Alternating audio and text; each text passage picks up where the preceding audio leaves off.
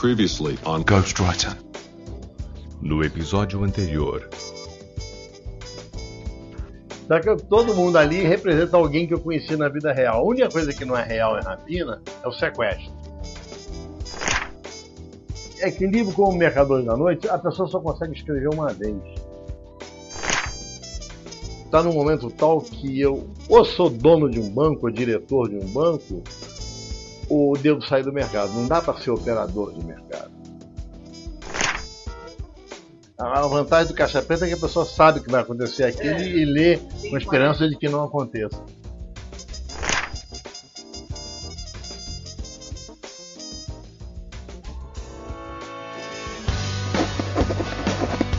I'm a writer.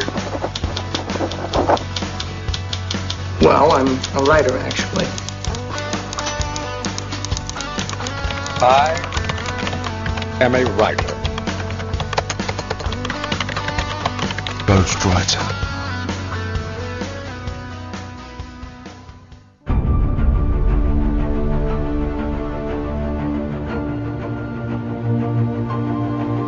Saudações literárias, queridos ouvintes. Eu sou Ricardo Erdi e esse é o podcast Ghostwriter. O programa de hoje vem trazer aqui uma discussão e que pelo momento atual, primo Hugo lá fora, assim, vai trazer, a gente vai tocar num tema espinhoso aqui. Não é o nosso objetivo principal, mas certamente vai passar por isso. Estamos aqui hoje para falar sobre a literatura fantástica, tanto norte-americana quanto brasileira, quais são as peculiaridades de cada uma, características, como o próprio fandom age em cada país e para isso a gente tem aqui hoje dois convidados que vão poder esclarecer bastante esse assunto. Temos aqui conosco, pela primeira vez com a gente aqui, nosso querido Edgar Refinetti. Seja bem-vindo, Edgar. Obrigado, Ricardo. Mando um, uma saudação aí para todos os ouvintes do podcast Ghostwriter. Isso aí, seja bem-vindo. A gente espera que seja a sua primeira participação aqui de muitas. Tem muita coisa para acrescentar aqui com a gente. E o outro convidado de hoje aqui é também um escritor aqui, eu não sei se ele é o, o texano mais brasileiro que existe, ou o brasileiro mais texano, nosso querido Christopher. Christopher, seja bem-vindo. Ah, obrigado pelo convite, Ricardo. E, como dizem os Ghostbusters, I ain't afraid of no Ghost Rider. tá aí, vamos lá. O Ghost Rider não mede medo de ninguém.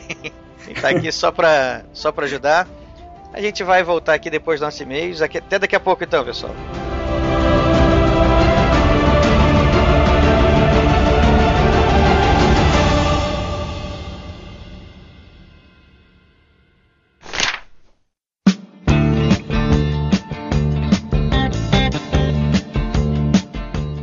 Salve, salve amantes da literatura. Sou Rafael Modern, editor do podcast, e sejam todos bem-vindos a mais nova leitura de e-mails e recados do podcast Ghostwriter.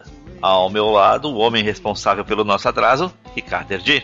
Seja bem-vindo, Ricardo. Eu estou aqui mais uma vez. Lamento esse atraso, é lógico, né? A gente não, não, não queria que fosse assim. A gente queria manter lá a, a nossa assiduidade, os 15 dias que a gente prometeu. Só que às vezes as coisas escapam ao nosso controle é, a gente tinha uma gravação agendada, por motivos que escapam a nossa vantagem, a gravação não pôde ser feita e eu não consegui agendar nenhuma outra para cobrir aquela. Então, sinto, fica aí a minha, a minha desculpa. Fugiu a nossa vontade, cara ouvinte, mas a gente vai tentar que isso não aconteça novamente. Estamos aqui agora para tentar continuar mantendo nossa, nossa frequência. Aí o homem colocou meia culpa e seguiu em frente. Vamos perdoá-lo, né, gente? Porque a vida não é fácil para ninguém. Bom, Ricardo, vamos lá, começa a nossa leitura de e-mails para não atrasar o programa. Para aqueles que não querem ouvir os e-mails do programa passado, por favor, pulem para o tempo. 17 minutos e 30 segundos. Segue aí, Ricardo. Vamos lá, primeiro e-mail. Caríssimos Ricardo e Rafael, meu nome é Neil Armstrong, escritor, diretor de cinema e professor de animação na Universidade Federal do Ceará e fã de vocês. É regra sempre se apresentar, né? Isso aí a gente pediu para todo mundo sempre se apresentar. E tá aí, é, apresentação dele, diretor, escritor, professor, tá completa. Amei o episódio 50. Foi uma excelente escolha, Ivan Santana. Estão mais uma vez de parabéns. Me emocionei em várias partes, especialmente quando ele falou sobre o roteirista Leopoldo Serran, que foi meu professor de roteiro num curso extra na PUC do Rio de Janeiro. O curso foi inesquecível na época. Ele dava dicas supremas que nem todos conseguiam entender. Às vezes falávamos sobre literatura clássica, sobre os autores russos como Tolstói, Dostoiévski. Ele comentava muitos queriam, ele, ele comentava que muitos queriam ser escritores, mas que pouca gente lia os clássicos. Inclusive pode ser uma sugestão de pauta os escritores russos, por exemplo. Sem dúvida nenhuma seria uma excelente pauta. Isso foi um comentário meu aqui. Continuando, eu também gostei das dicas e a gente, ouvindo de um escritor do porte do Ivan, se identifica e vê que não é maluco totalmente. No livro, que acabei de lançar, A Última Fortaleza, a história também se passa com pessoas reais e acontecimentos reais inicialmente, só que são levadas a situações fantásticas. O que não é novidade, mas no meu caso alguns concordaram em manter o nome original. Foi inclusive muito interessante ter vários personagens do livro presentes ao evento. Fiquei muito feliz por vocês terem lido meu último e-mail e falado do livro, outro momento de emoção. E respondendo a uma questão que vocês comentaram e perguntaram, assino como Neil Armstrong mesmo, desde os tempos que fazia teatro no Rio. Era como o pessoal gostava de colocar o nome nas peças e apresentações. Neil Rezende fica no Face em algumas redes, porque é, normalmente Neil Armstrong já tem dono. e para finalizar, coloco abaixo páginas que acompanharão o livro no Face e no blog, caso queiram dar uma checada. Ele botou uns links aqui pro livro dele, a gente vai colocar aí também no post. E é isso aí. Escrevi demais de novo, mas é importante compartilhar com vocês. Parabéns, que venham mais 500 episódios com mais, cada vez mais sucesso para você. E da nossa parte aqui para você também, o Neil Armstrong. A gente deseja muito sucesso para você aí na sua carreira literária. Estamos acompanhando aqui. Mande sempre notícias pra gente. A gente quer saber como vai o como vai a carreira do livro. E boa sorte. Conte com a gente. Espero que já tenha aqui a, o endereço certinho pra gente comprar o livro, né? Ah, isso é importante, porque é, não adianta botar aqui link pra gente ir lá no Face, dar uma olhada, ficar com vontade de ler, mas e aí, cadê o livro, né? A gente tem que saber como conseguir. Como comprar, é verdade. Deixa eu dar sequência aqui, vou ler um segundo e-mail. Saudações literárias cinquentenárias, Erdi e Modena. O quinquagésimo episódio faz jus à sua importância. Que entrevista sensacional. Quem fala é o Irlon Silva, o carioca perdido em Brasília há 45 anos, analista de sistemas. É sempre bom aprender como nossos grandes escritores preparam suas obras. E descobrir como a pesquisa do Ivan é aprofundada é surpreendente. E deixou claro todo o seu carinho por seu trabalho e respeito por nós que somos seus alvos. Além disso, ouvir seus causos foi muito divertido. Torço para que realmente tenhamos uma parte 2. Em relação à qualidade do áudio, digo com tranquilidade que a preocupação de vocês foi desnecessária. Tirando poucos e curtos momentos, ele ficou perfeito. Parecia que estavam tendo a conversa pelo Skype. Parabéns ao Modena por isso. Bom, se teve curtos e poucos momentos, ele não ficou perfeito, né? Mas foi uma, uma gravação tecnicamente mais difícil, mais complicada que o normal, então. É, mais trabalhosa, com certeza, até pela nossa experiência, né? É, agora a gente já tem uma dessa no currículo, né? Pelo menos tive um feedback aqui dizendo que deu para entender. é isso que importa. Meus agradecimentos por terem liberado outro episódio dentro do prazo prometido, na verdade, com um dia de lambuja, graças ao Modena, que, como ele mesmo disse, tinha mais que direito de não trabalhar no feriado. É verdade. Pena que o Ricardo é que não se comprometeu o suficiente e não conseguiu botar aqui o programa, né? É, coisas que escapam à nossa vontade, né? Mas deixa eu culpar ele um pouquinho, porque normalmente sempre é o editor culpado, né? Grande abraço, muito sucesso, vida longa e próspera. Irlão Silva, carioca perdido em Brasília, 45 anos, analista de sistemas. Um abraço, Irlão. Só Irlão, um abraço para você. Por falar no Irlon, a gente também tem agora aqui um e-mail do Rafael Botter. Já há um tempo que o Rafael Botter não mandava e-mail pra gente, mas está aqui de volta. Saudações literárias, Erdi e Modena. Tudo bem com vocês? Primeiro e-mail de 2015 que estou enviando para vocês, e lógico que tem que fazer as apresentações padrões para leitura de e-mail. Sou Rafael Botter, tenho 25 anos, moro em Bitinga, interior de São Paulo. Sou estudante de marketing e minha leitura atual é Não Há Heróis, do ex-Navy SEAL Mark Owen. Me atualizei com os últimos episódios do Ghostwriter e o meu favorito foi aquele bate-papo científico com as indicações de livros. Minha lista de desejados do Scooby já aumentou. E por causa desse episódio vou me aprofundar mais sobre o magnífico estudo sobre o universo. Dispensa comentários sobre as, sobre as edições dos episódios. O Modena é o mago de todo o trabalho de edições e trilhas sonoras. E o Erdi é um baita apresentador. Ah, ficamos É. lisonjeados aqui com os O, o elogios. que, o que faz a- o pensamento de um fã, né? São- certamente elogios exagerados, né? O o Potter é um, é um querido ouvinte aqui que está exagerando aqui no, no- no- nos elogios. A gente agradece muito o, o. Como ele gosta do programa e até gosta da gente, com certeza já não tem mais parâmetros para avaliar, né? Modern Energy, vou deixar uma sugestão de episódios. Que tal fazer um especial do Rock in Rio? Fazer um episódio sobre músicas que foram baseadas em livros? Fica a minha sugestão. Potter, eu vou dizer o seguinte, você acertou em cheio. A gente já começou a programar, não baseado no Rock in Rio, mas um episódio de listas sobre a relação de livro com música. Ainda não foi pra frente, mas pode ter certeza que vai sair um dia. Eu não, só não posso garantir quando, mas esse tema já, já, foi, já foi colocado na mesa já. É, continuando, já quero deixar meus parabéns pelo episódio 50 do Ghostwriter e desejo muito sucesso, que venham os próximos 50, 100, 200 episódios. Sou o fã número 1 um de vocês. Ah, se vocês lerem meu e-mail, mandem um abraço para o meu amigo e viciado em livros, Carlos Valese, que também é ouvinte no podcast, e toda a galera do podcast F1 Brasil que curte o Ghostwriter. Então tá aí o Carlos Valese e galera do podcast F1 Brasil. Um abraço para vocês, não só do Botter, como meu aqui também, do Modena. Um abraço aí, pessoal. Um abraço aí, pessoal. Nem sabia que o pessoal da Fórmula 1 gostava da gente. É isso aí, Fórmula 1 também é cultura. E. e- olha, é- é- como literatura se, se mete em todos os assuntos, né? Se, se mete em todos os lugares. Quem sabe um dia aí uma- um podcast sobre livros sobre automobilismo, hein? É, sobre futebol, tá pertinho de vocês terem um desses. Agora, de f- automobilismo, não, não é impossível. Fica aí uma a sugestão aí da gente conversar mais à frente sobre isso. Então é isso aí, Botter. Abraço pra vocês. A gente já tava com saudades aí, já há um tempão que você não mandava e-mail pra gente. Não fica mais tanto tempo sem mandar, não. Escreve mais, a gente quer, quer ter vocês aí sempre com a gente acompanhando e dando, essa, dando esse feedback que, que é tão importante pra gente. Isso mesmo, um abração, Botter, um abração, Carlos Valese. Podcast F1 Brasil. Ok, F1 Brasil.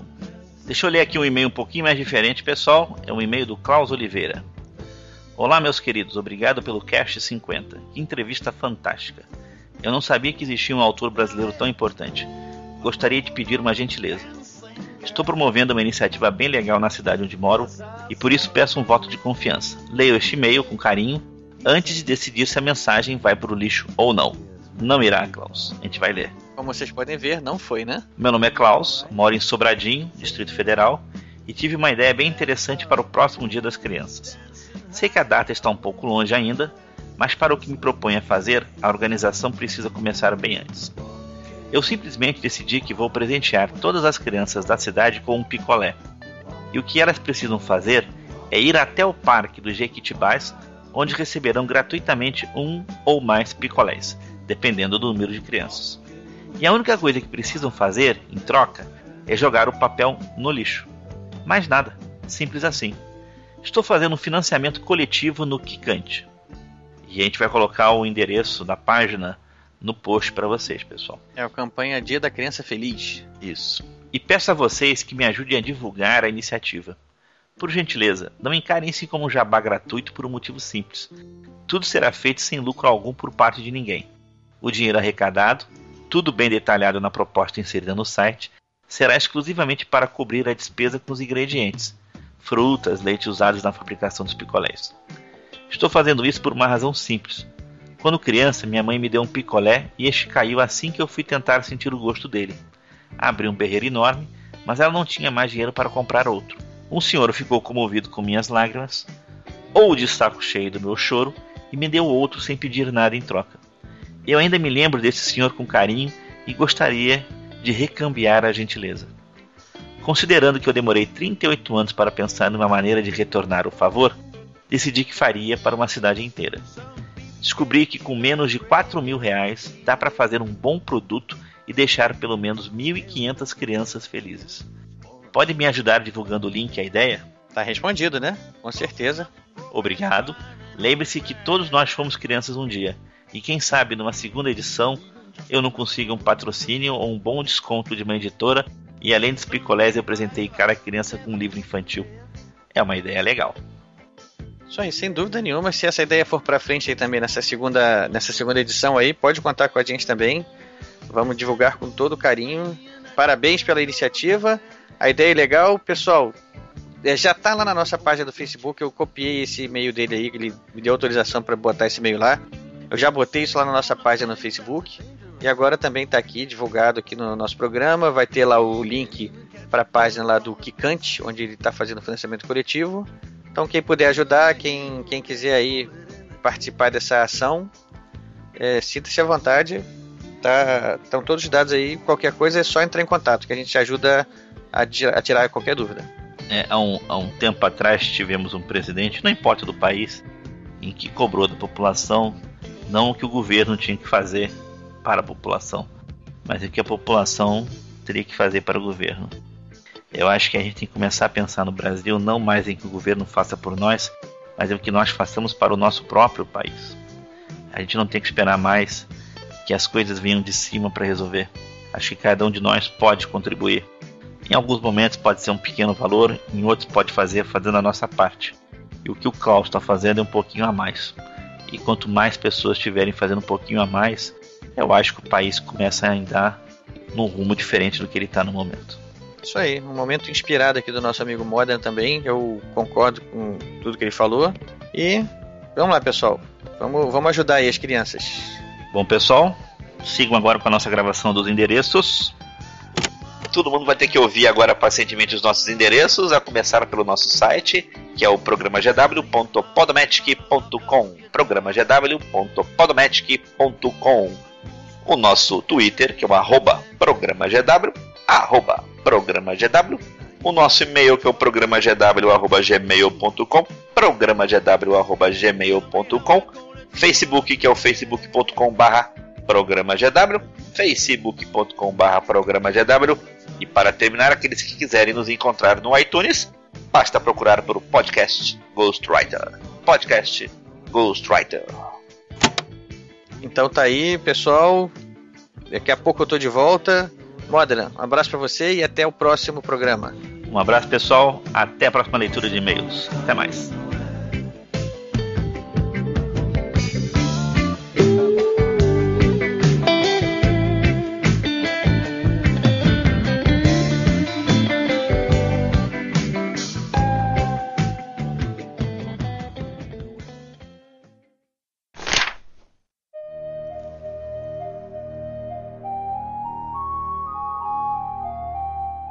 Bom, pessoal, estamos aqui de volta. Como eu falei para vocês, hoje o nosso tema vai ser falar sobre a literatura fantástica, produção de literatura fantástica norte-americana, brasileira, e, e, com isso vamos resvalar no tema do momento, o, o espinhoso prêmio Hugo lá, que está acontecendo uma situação lá inédita.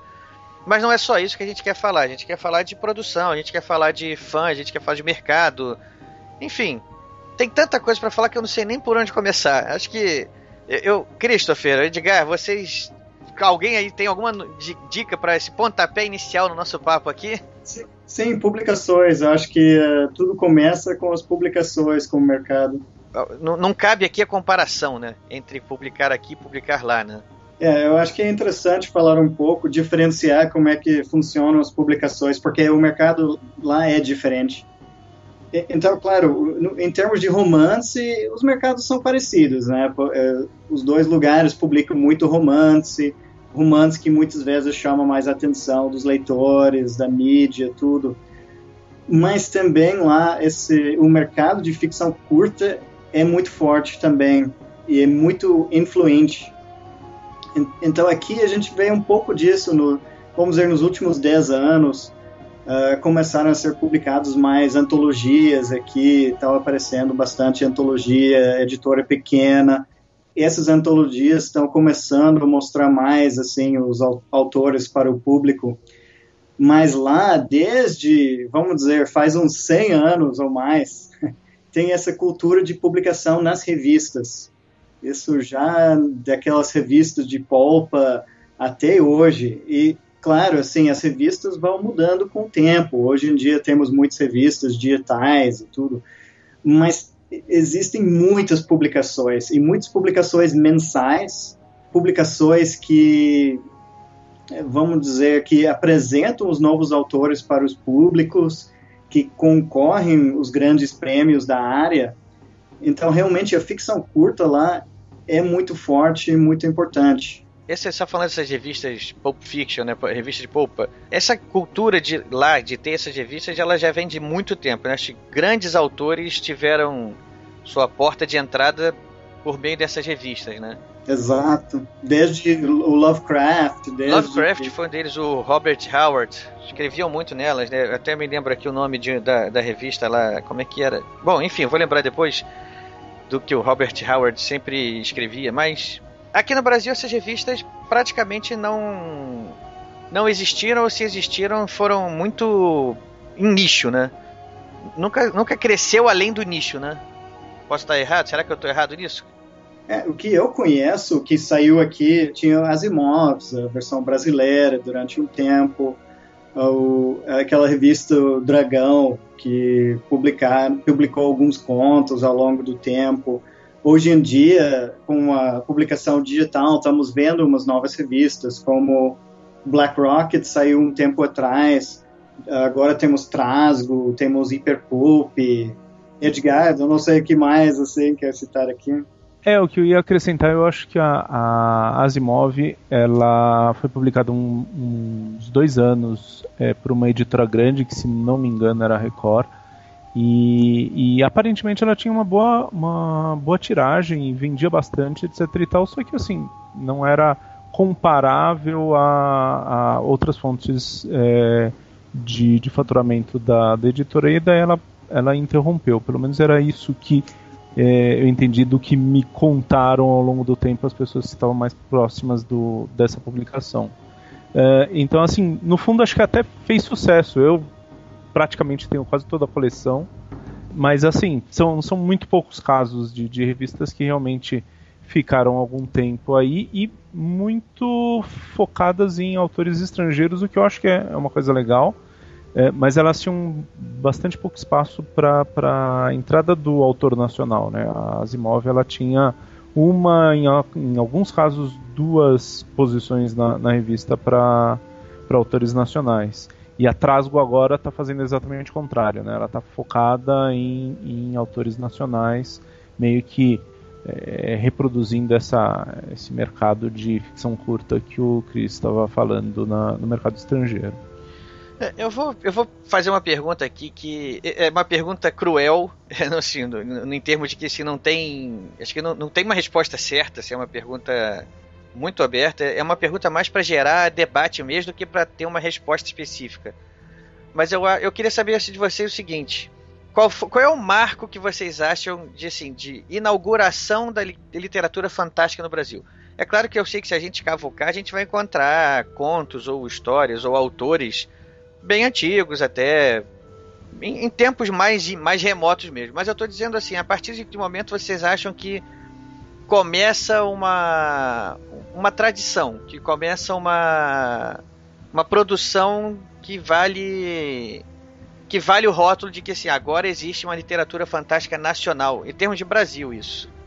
O que eu tenho em mente, e daí uh, se a gente é, lembra a palestra que, que aconteceu é, agora em abril na Odisseia Fantástica do Roberto Souza Causo. É, existem autores anteriores, mas o nome que, que sempre vem à minha mente é o Jerônimo Monteiro.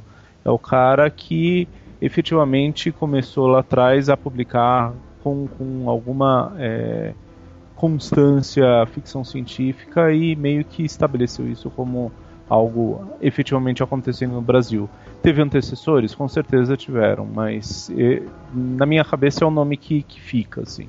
Para você é, é o lançador da, da tendência, né? É como eu falei, não, não, se não, tem, não existe precisão na resposta, né? A resposta é muito, a pergunta é muito mais para provocar reflexão mesmo. É, eu, eu coloquei um pouco depois, né? Porque eu acho que temos os pioneiros, claro. Então, os pioneiros depois eles inspiram autores e tudo e podemos ir até ir seguindo até os tempos gregos, né? É. Se a gente fica olhando muito para é, trás. É porque sempre alguém vai ter, vai ter alguma influência de alguém, vai ter alguma referência de alguém, então você vai sempre poder chegar um pouco mais para trás, né? É, eu acho que quando começou a ser, vamos dizer, uma o movimento, é uma coisa mais viável comercialmente, foi, eu diria, com as edições de RD, né, que é Gumercindo Rocha Dória, que ele começou a publicar no final dos anos 40 e teve auge nos anos 60 e publicou muitos autores que continuam no ativo até hoje. Então ele publicou esses uh, a gente a primeira onda, segunda onda que eles chamam de autores de ficção científica. Então foi assim, com certeza um momento muito marcante que começou a espalhar mais a ficção científica, criou antologias coletâneas, romances, lançaram no mercado e inspirou a geração que ainda continua ativa até hoje.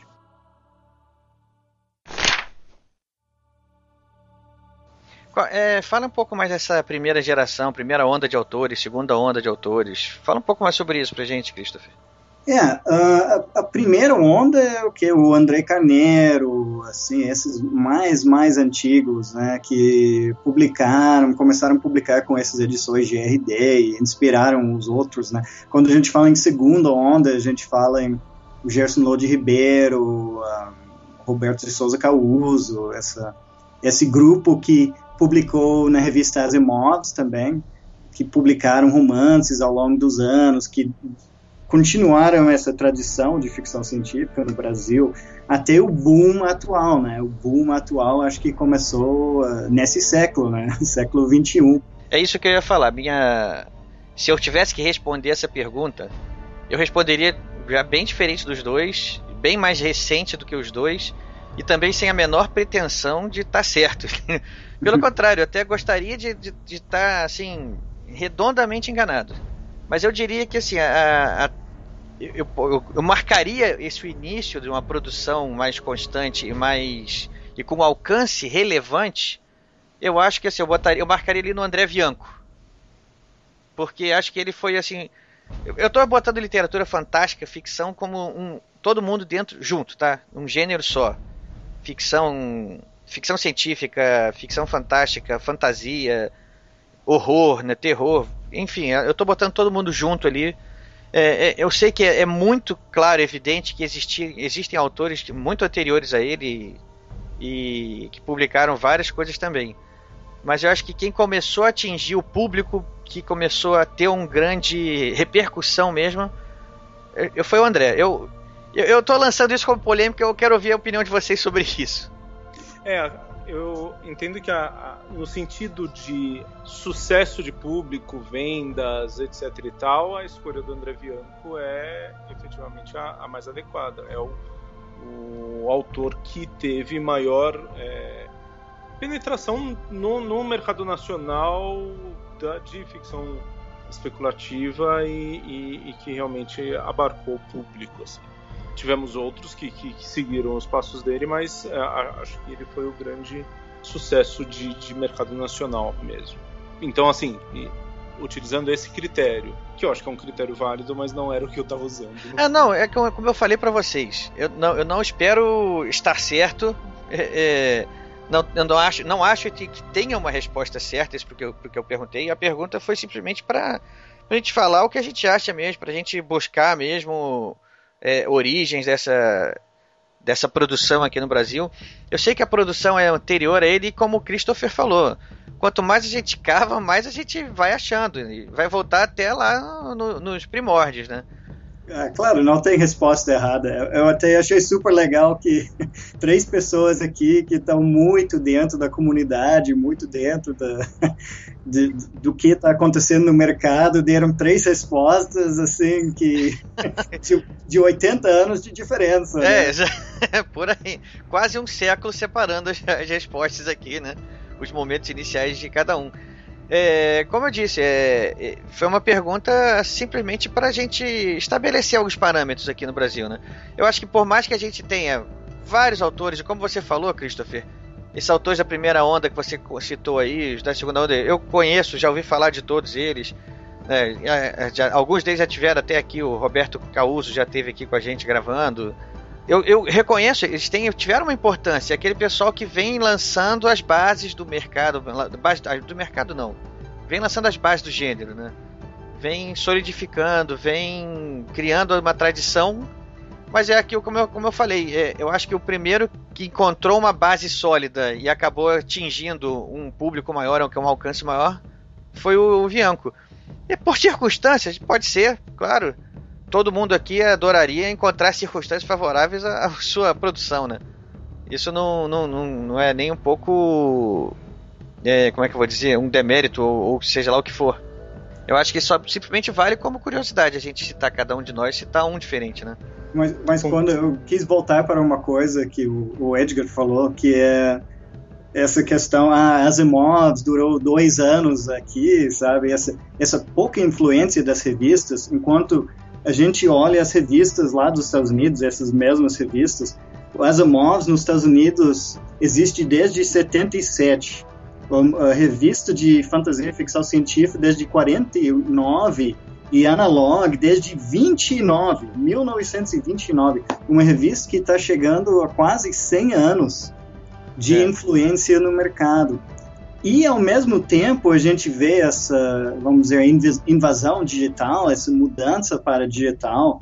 Algumas das uh, revistas mais influentes neste momento são Tor.com, Clark's World, essas revistas que têm menos de cinco anos. Então, assim, o, o mercado está mudando, mas continua essa coisa. a ficção curta é muito influente uh, lá nos Estados Unidos. Mas vocês acham que o gênero é alimentado mais por é, contos ou por sagas, trilogias, por aí vai? Eu, eu, acho que é o seguinte, assim, de novo estamos falando diferença entre Brasil e os Estados Unidos. No Brasil, a saga é o que impulsiona todo o mercado e o leitor e tudo isso. Eu não tenho dúvida disso. E eu acho que esse boom atual começou mais com Harry Potter. Né? Então, Harry Potter entrou no Brasil isso provou para as editoras que a literatura fantástica podia vender no Brasil. Todas as editoras começaram a trabalhar com literatura fantástica e depois deu o segundo boom que foi o George Martin aqui uh, no Brasil, que isso provou que a literatura fantástica adulta também tem o seu lugar no mercado. Então isso impulsiona. Mas quando eu falo assim de, de, ficção curta nos Estados Unidos, o George R. R. Martin ele começou a carreira na ficção curta. Né? Ele ganhou prêmios na ficção curta que nunca ganhou nos, nos romances até hoje. Então, assim, é, lá é muito influente, pelo menos para escolher os autores, para colocar os autores na frente do mercado e mostrar uh, quem pode ter sucesso o, Ken Liu agora, que é um dos grandes autores nesse momento de literatura fantástica no mundo, e ele começou a carreira na ficção curta e é só agora que ele lançou o primeiro romance.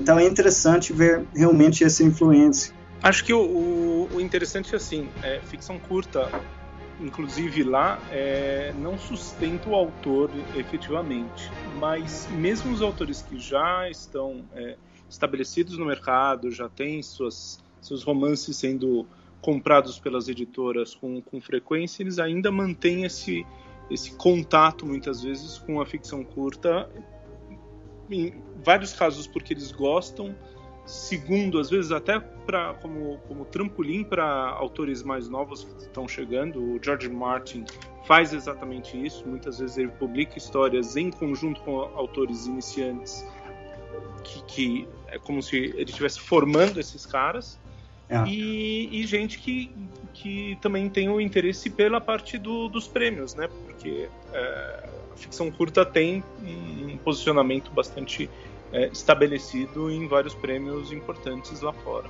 Tocou no assunto agora, né? Porque essa é, o, é a maneira de formar o escritor.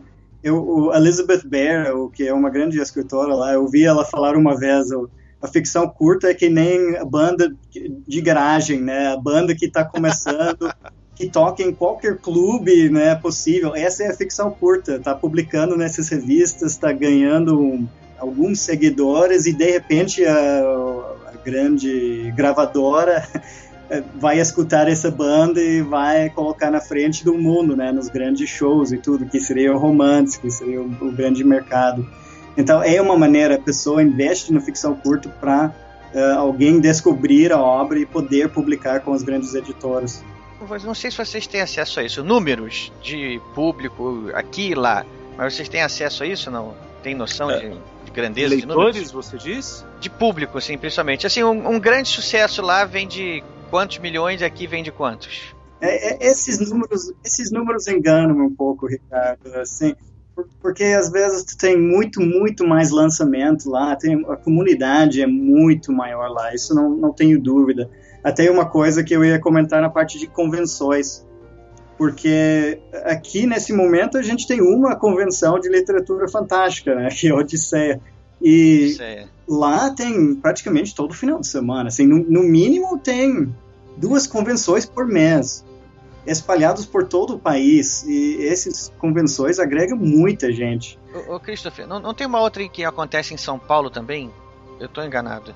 É, é o que Fantasticon tinha, ah, né? isso, é. Fantasticon que eu queria lembrar. Não, Ela... tem desde 2013 agora.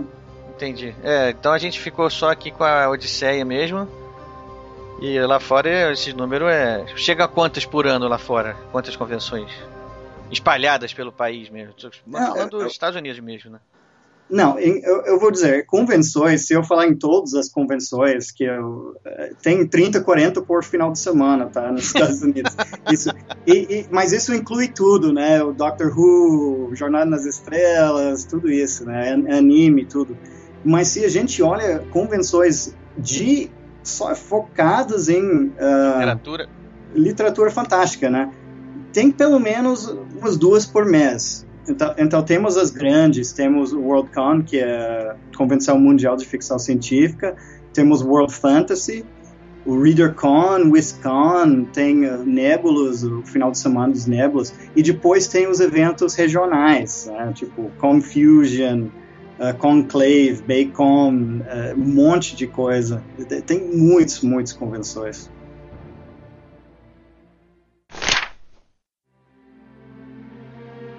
Esse ano a gente tá todo mundo sabendo aí que aconteceu uma situação desagradável lá na, na, nas indicações para o Prêmio Hugo. Explica para o nosso ouvinte o que, que aconteceu esse ano e como é que funciona o Prêmio Hugo e como é que o, o que, que chegou a gerar lá de, de confusão esse ano.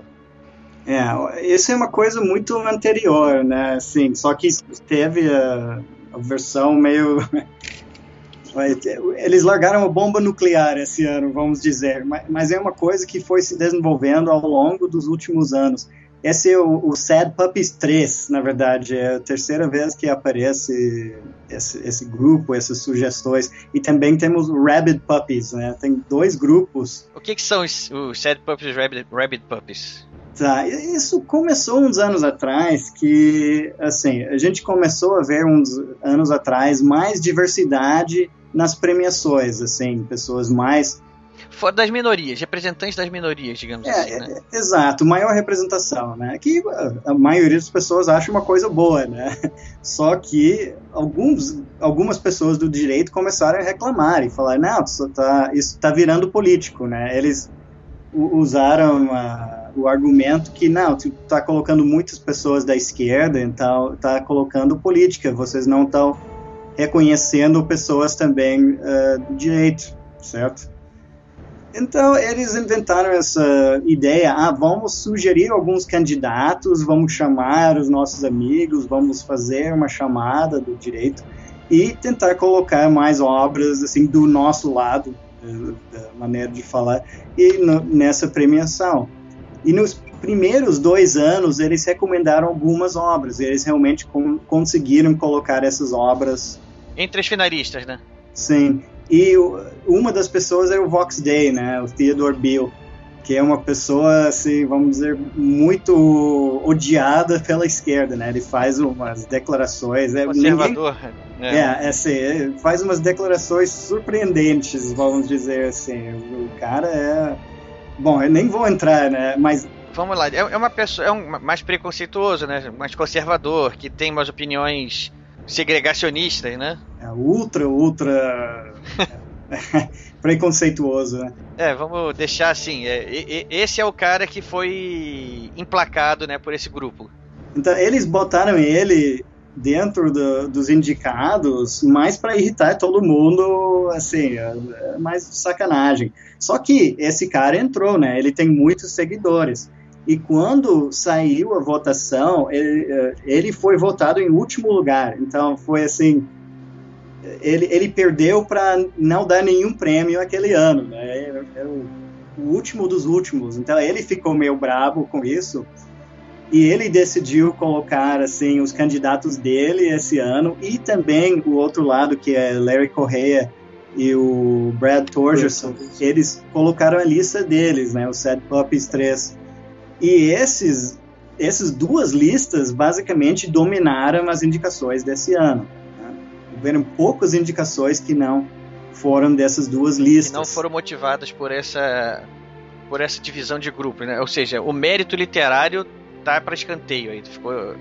É, nem, as pessoas que votaram nessas listas não nem leram as coisas, né? Só votaram porque alguém produziu uma lista e falou votar nessa lista. Uhum. Então eles acabaram com é, os prêmios esse ano, porque agora tem um grupo que eles escolheram, vamos dizer, duas pessoas basicamente escolheram todos os finalistas da premiação esse ano. Ou seja, a relevância do vencedor esse ano é nula, né?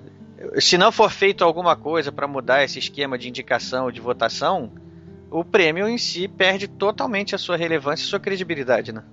É, o que, o que é interessante até contar é que algumas das pessoas que acabaram entrando nessa lista e, portanto, entraram entre os indicados para o prêmio, nem estavam necessariamente alinhados com quem estava colocando a lista.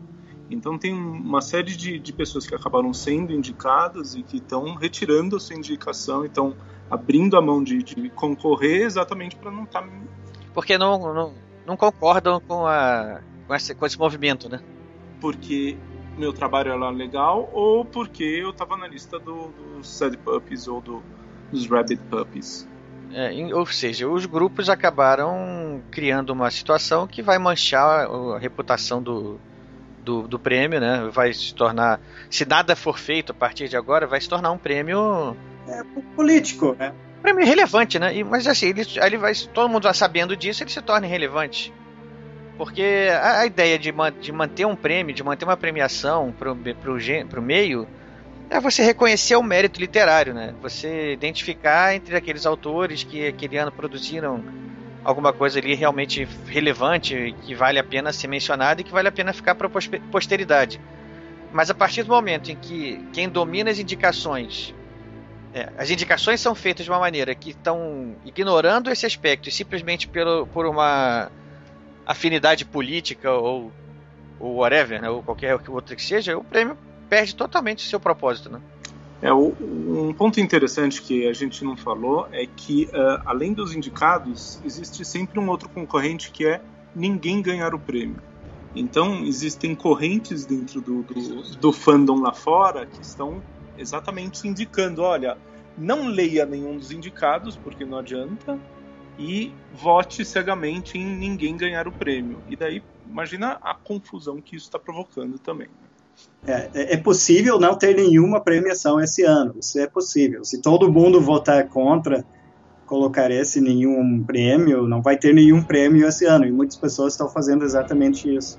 É, eu não sei se vocês ficaram sabendo também que o prêmio Jabuti aqui no Brasil sofreu também algumas alguns problemas Sim. de ordem completamente diferente dessa, mas também acabou, acabou o prêmio em si estremecendo assim a, a como é que eu vou dizer, o brilho do, do prêmio, né?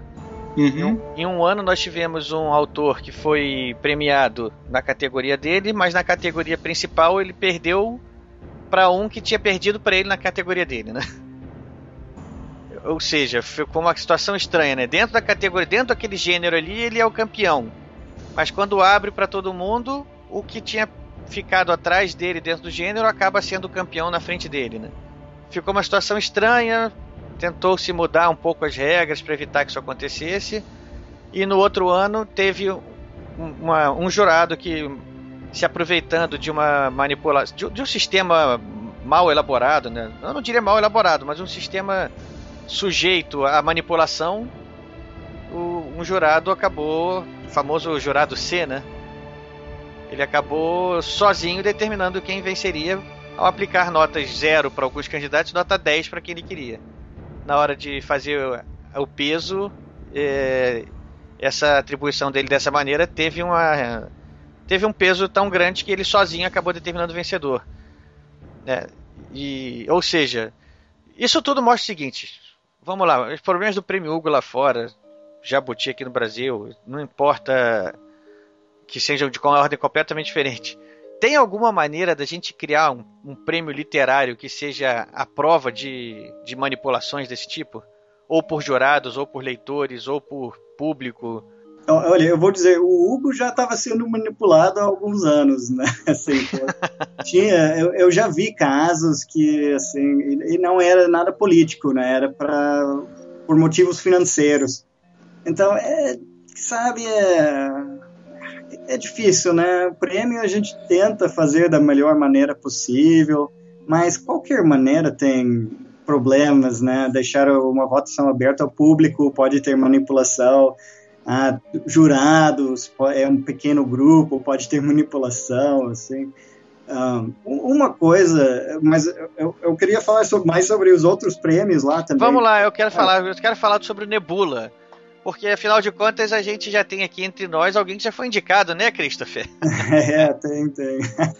Como é que conta pra gente como é que foi essa sua indicação ao Prêmio Nebula lá? Como é que como é que se deu isso? É, o, o, Nebula é votado pelos profissionais da área, então é um prêmio interessante por isso, é um pouco mais difícil de manipular por, por essa questão. Então, os profissionais, principalmente, tem que ser membro da Associação de Escritores de Ficção Científica e Fantasia dos Estados Unidos, CIFA. Para entrar na CIFA, tem que ser um escritor profissional, que quer dizer que tem que vender obras de forma profissional então eles têm limites, tipo, tu tem que ou vender ficção curta por um preço profissional, que é pelo menos 6 centavos por palavra.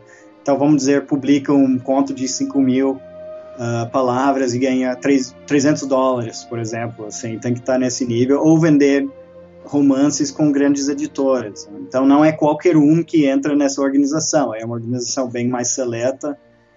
E esse pessoal pode votar para indicar e depois votar para o, o, vencedor no final. Então, a, a, primeira fase tem as indicações, que normalmente uh, vai ter cinco indicados cada categoria, e depois vai ter uma outra rodada de votação para selecionar os vencedores. E aí, conta como é que foi a sua chegada lá? Como é que foi a sua indicação? O que, que você publicou nesse ano? Conta tudo. Nosso ouvinte aqui quer saber de tudo. Tá, foi assim, o, o conto era The Fortuitous Meeting of Gerard Van Oost e Oludara, que aqui no Brasil ficou conhecido como o Encontro Fortuito, de Gerard Van Oost e Oludara. Foi publicado pela Devir aqui no Brasil, ainda em 2010, no mesmo ano que foi publicado lá na revista Realms of Fantasy. E nessa época, o Realms of Fantasy nem existe mais, ele, a revista faliu uns anos depois, mas naquele ano ainda era uma revista muito relevante, grande, uma das maiores revistas de literatura fantástica do mundo. Assim, para entrar, essa é uma coisa que a gente não falou nas publicações, mas é muito difícil entrar nessas revistas, né? porque essa revista, por exemplo, publicava um, seis edições por ano e para cada edição recebia entre 600 a 800 contos. Nossa, muita coisa, pra, né? Para publicar cinco. Uma seleção muito bem, muito filtrada aí, né? É, tipo, o pior vestibular do Brasil é isso. É, tem, tem, que entrar nos, ser dos cinco melhores contos de um grupo de 800, vamos dizer. Muito difícil entrar nessas. Mas esse conto tem, é engraçado que tem temático brasileiro, é Brasil colonial, com elementos do folclore brasileiro, tem até Saci Pererê nesse conto e foi muito bem recebido lá fora. Muitas pessoas gostaram, comentaram. A que você atribui esse bom recebimento desse seu conto lá? É, é, é assim, eu acredito que seja assim, uma, um lance, uma, uma, situação como é um folclore provavelmente desconhecido deles, acho que foi muita novidade. Você acha que isso ajudou ou isso não teve, não teve influência? Com certeza? E tem dois protagonistas, tem um protagonista branco, um protagonista negro que é uma coisa que não é tão comum. Os dois são personagens bem fortes. Tem essa parte do folclore brasileiro que as pessoas acharam, ah, esse Saci Pererê, como é que você inventou esse Saci Pererê? que, que, personagem genial! Então foi uma surpresa. E tem e um também... pedaço, inclusive, na África, né? É, também mistura parte do folclore africano. Acho que acaba incluindo uma série de coisas interessantes e, e, e eu acho que é essa, esse interesse pela diversidade que, que acaba atraindo, acabou atraindo o interesse por esse conto, por essa história do, do Cristo. É, não foi o mesmo de sempre, né? e muitas pessoas não. gostaram. É, não foi mais do mesmo, né? Uma, foi uma, um passeio num universo bem desconhecido pelo público, pelo público da revista, né? E claro, tem que ter uma certa qualidade literária também para chegar já, nesse... isso, isso, não nem tem, nem tá em discussão, isso já, já, já tá partindo do pressuposto que isso foi uns cinco selecionados. Um dos cinco selecionados entre 800, então... E eu fui no evento, é, tem um banquete, é bem legal, assim, tá? Eles convidam todos os finalistas, e na verdade qualquer um da área pode entrar, pode pagar. Ah, não, mas peraí, depois que você foi publicado, como é que se, se transformou isso numa indicação ao prêmio? É, porque quando saíram a, as indicações, a, a votação com as indicações, então foi um dos cinco mais votados. Na, na, verdade, naquele ano tinha sete, né? Foi, teve um empate para o último lugar e entraram sete por causa disso, mas foi entre os sete indicados na categoria noveleta, uhum. que é de 7.500 palavras até 17.500 palavras, né? Eles têm quatro categorias, tem o conto, o short story, tem noveleta, novela, que é 17.500 até 40 mil, eu acho, e acima de 40 mil tudo cai em romance.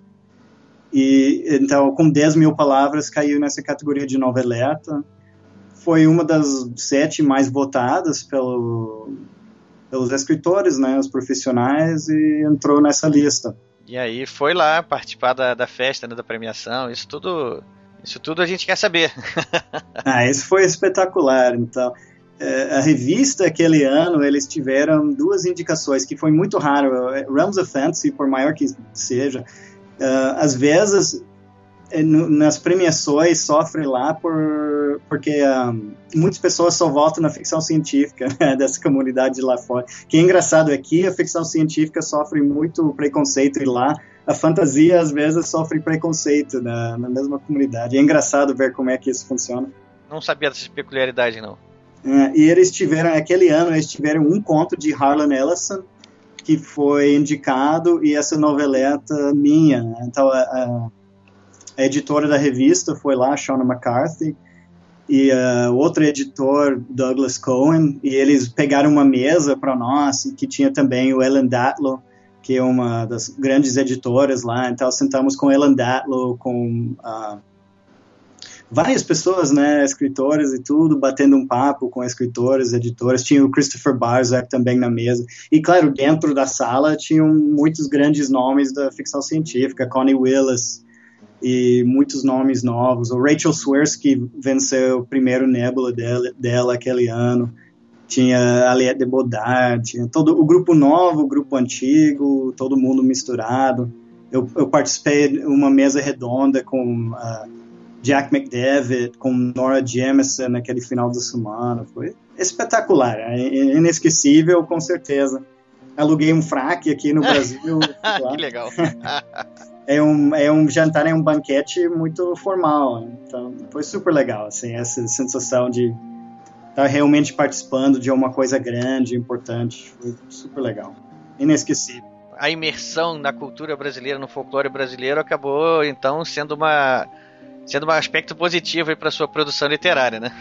Sim. Mas as histórias, as outras histórias acabaram, porque eu publiquei em 2010, e o que aconteceu depois? O Realms of Fantasy faliu, então não ia publicar mais com eles. E eu cheguei a vender o segundo conto para o Weird Tales. Né? Essa é uma história que as pessoas não estão sabendo, mas eu vou falar aqui, porque já faz cinco anos. Né? Mas eu vendi para o Weird Tales e ficou lá na revista anos e anos e anos. E aquela revista, eles estão publicando só mais ou menos uma edição por ano. Então a série ficou parada lá no, fora. Enquanto aqui já publiquei três histórias, já publiquei os quadrinhos, vou publicar o romance esse ano, tudo baseado nessa primeira noveleta. Mas lá no exterior, exterior eu não consegui publicar mais essas histórias, né? Por causa disso ficou tudo meio parado. Então, em algum momento, eu estou pensando simplesmente em lan lançar de forma digital, mandar para outras revistas. Não decidi ainda o que fazer mas ficou parado no tempo, né, aquela noveleta. Já voltou para você os direitos dela, Cris? É, posso a qualquer momento pedir os direitos de volta, né? Eles não, Eles não estão fazendo nada com ela lá mesmo, né?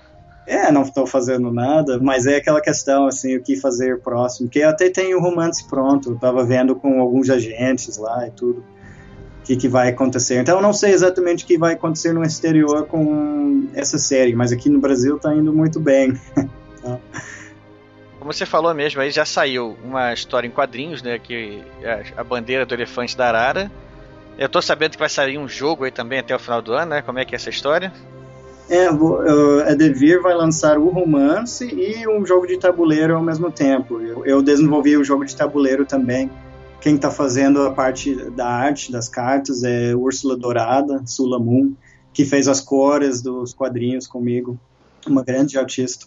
É, produções baseadas no nosso folclore aqui, que bacana isso, hein? Um escritor, tem, tinha que vir um escritor texano aqui para fazer isso aqui, Christopher. No, no, autores nacionais estão, estão ignorando o nosso folclore, será que é isso? Não, temos uns grandes autores nacionais trabalhando com isso, né? Eu gosto do tema também, eu já procurei, eu tenho alguns livros aqui de autores nacionais aqui, até contos também, eu já, já tiveram até coletâneas que tiveram esse tema aí já bem, bem explorado aqui. É, é, é, é, um, é, um, é um folclore rico que a gente tem muito que explorar mesmo. Acho que não vai esgotar tão cedo. Tem muita matéria, muito material para ser usado. É, esse assunto está valendo um podcast inteiro. É inteiro, né? Pois é. Autores trabalhando com isso.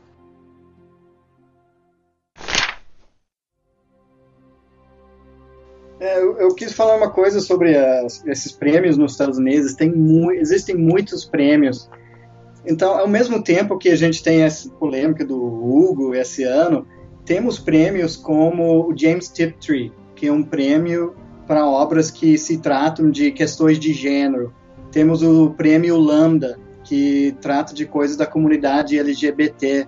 Então, temos uma diversidade de prêmios também, não é aquela coisa só ah, qual é a melhor obra do ano, mas uh, temos muitas categorias interessantes de prêmios. E, e depois tem prêmios que é para, por exemplo, o David Gemmell Award para Espada e Feitiçaria, então tem, todo mundo tem seu prêmio, que eu até acho legal, acho que quanto mais prêmios, melhores, assim, porque as pessoas que se interessam por assuntos diferentes podem descobrir obras que interessam, né? e não só aquela lista do Hugo, não apenas aquela lista do Nebula que tem. Tipo de programa que a gente faz muito aqui é de fazer de listas de, de livros de determinada classificação que a gente resolva fazer, que é divertido fazer. E acho legal essa quantidade de prêmios por isso, porque você fazer um prêmio só importante é o melhor livro do ano, você vai jogar um título na cabeça das pessoas.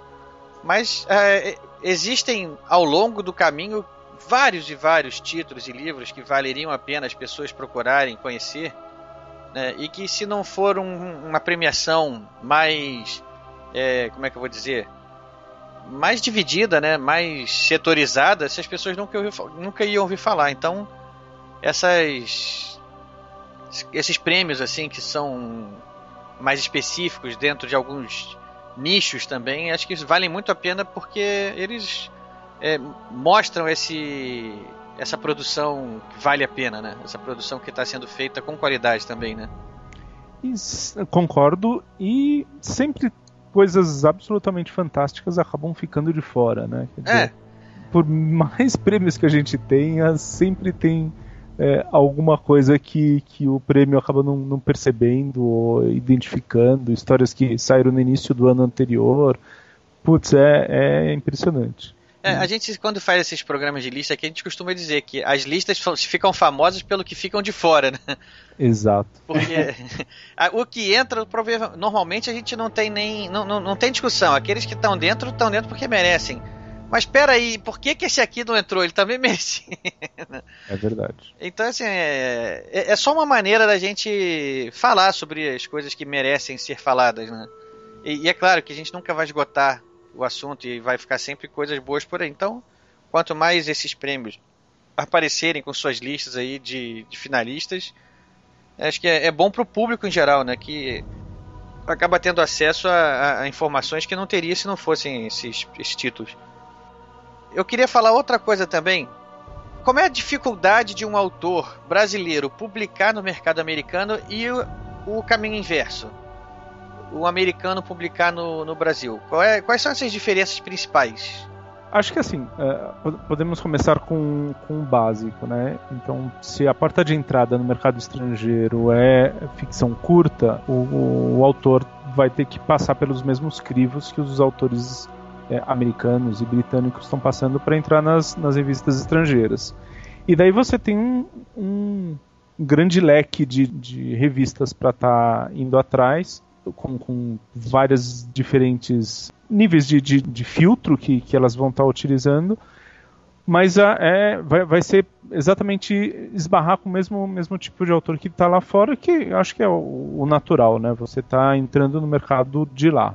Olha, uma coisa assim que nem se discute é o domínio completo do idioma inglês, né? do idioma americano, né? O, do inglês falado, escrito, assim, não, não deve haver dúvida sobre a necessidade de dominar completamente, né? Sim, do mesmo jeito que, que isso valeria para português aqui para o claro. autor, né? Eu, eu tô falando isso porque, assim, por mais que isso seja uma coisa tão óbvia que não precise ser citada, eu acho que assim, pode ter muita gente que acredite que é mais fácil do que se pensa. Ah, vou escrever, vou, eu fiz o inglês, eu sei escrever, eu vou escrever aqui uma, em inglês mesmo e vai dar certo. E não é assim, né? Eu acho que uma, o domínio total é, é uma coisa que poucos têm, né? Tem um ponto que, que eu acho que acaba sendo bastante curioso e, e interessante. É, o que eu já ouvi, e daí estou tentando reproduzir o que uma autora é, americana, que é a Mary Robinette Kowal, falou uma vez, é o seguinte. É, o fato da gente ser brasileiro, ela ser americana, outras pessoas serem japoneses, faz com que a forma como a gente olha o mundo e talvez até a estrutura neural que a gente tem no nosso cérebro seja completamente diferente. Então, por mais domínio que você tenha da língua inglesa, você mesmo assim vai ser um brasileiro escrevendo em inglês. E é isso que pode ser uma das coisas interessantes para aquele mercado, porque você vai estar tá levando é, visões ou formas de analisar o mundo, formas de pensar os mesmos problemas que todo mundo tem, mas com essa forma brasileira que não é o que o, os, os, autores americanos vão estar apresentando para aquele mercado. Então, é, apesar do domínio da, da, da, língua ser o mesmo, o, o que, que você está colocando, o, o, a construção da, da história, a abordagem, a construção das frases, etc. e tal, vai ser um pouquinho diferente e muitas vezes os bons editores vão exatamente é, acabar se interessando exatamente por, por esse sabor diferente que você está trazendo para a sua história. Pode se tornar um trunfo, né? Você quer dizer? Exatamente. Bom, mas vamos lá, continuando. Eu te interrompi e continua. O caminho que ele precisa fazer para chegar lá. É, eu acho que é aprender com, com o que você lê no que está sendo publicado é, lá fora, você entender aquele mercado e levar a sua, a sua contribuição para ele. Daí a gente tem alguns autores brasileiros e acho que o, o, nome que sempre salta na minha cabeça primeiro é o Jacques Barcia, que entrou nesse mercado e já teve uma série de, de histórias publicadas em é, mercados bastante é, importantes como a Clarksworld e algumas antologias estrangeiras é, de renome. Mas a gente sabe de um monte de gente que está tentando construir esse seu caminho no mercado lá é, fora e que tem, tem, temos todos muita, muita coisa a aprender. E, e você, tem alguma coisa a acrescentar aí? Alguma... Eu até eu acho que muitos editores gostariam de ver mais contos daqui. É, o problema não é mandar, o problema é, é o problema é claro é, é a língua mesmo. Eu, eu sei mesmo, eu moro no Brasil desde 2001 e ainda não fico muito confortável escrevendo ficção em português. Né? Eu sei que é difícil. Até eu fiz todo aquele concurso Hydra, né, uns anos atrás, pra, na tentativa de publicar alguns autores a mais, alguns autores nacionais no exterior. E até hoje eu consegui publicar três autores brasileiros no exterior através desse concurso. Né? E parte era isso, né? Assim, conseguir uma boa tradução, uh, conseguir um, uma parceira, uma parceria para realmente lançar os pontos, porque senão é aquela coisa, tá? o nível de competição lá é muito alto, né? E, e, não é que assim os escritores são melhores que temos aqui, mas tem muito mais, é um, uma legião de escritores lá mandando contos todo mês para essas revistas. Então, o, tu falou do Jax, né, que conseguiu publicar lá na Clark's World, e às vezes Clark's World eles publicam estatísticas, né, e eles realmente eles recebem praticamente mil contos todo mês para publicar uns dois ou três, sabe? É, é, muito difícil, né? Porque eles vão ler todos esses contos. Eles leem todos esses contos mesmo, assim, é, porque imagina assim, receber mil contos por mês. Imagina como você vai chegar lá, né, nos finalistas. Não, eles vão descartar muito conto no primeiro parágrafo. Né? E, então, se é, tiver quem tem experiência já sabe, leu o primeiro parágrafo já sabe que a coisa desandou já, né? Exato. É, eu que já julguei, assim, concurso e tudo, é, eu até sei que muitas vezes vai ver no primeiro parágrafo que. Ou seja, vai uma dica aí pro nosso ouvinte que gosta de escrever. Caprichem no primeiro parágrafo. Não, isso é importante, é importante isso começar. te garante a passagem pro segundo parágrafo. E aí vocês caprichem o segundo parágrafo. Exato, depois passam pro segundo, depois a primeira página e adiante, claro, tem que ser muito forte do começo até o final, simplesmente para não ser descartado no processo em si.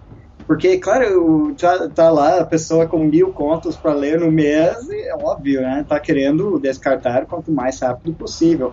Então, tu entra lá, eles não conhecem o nome da pessoa, não sabem nada, vão ler assim já, eu não vou dizer de má vontade, mas pelo menos com a vontade de ir adiante, né? Vou, vou descartar quanto antes, porque eu, a pessoa tem que descartar quanto antes. Eu acho que a cabeça de quem está selecionando isso é a seguinte: é, de antemão tá descartado, deixa eu ver se ele me prende e se eu vou até o fim. Se conseguir, tá dentro.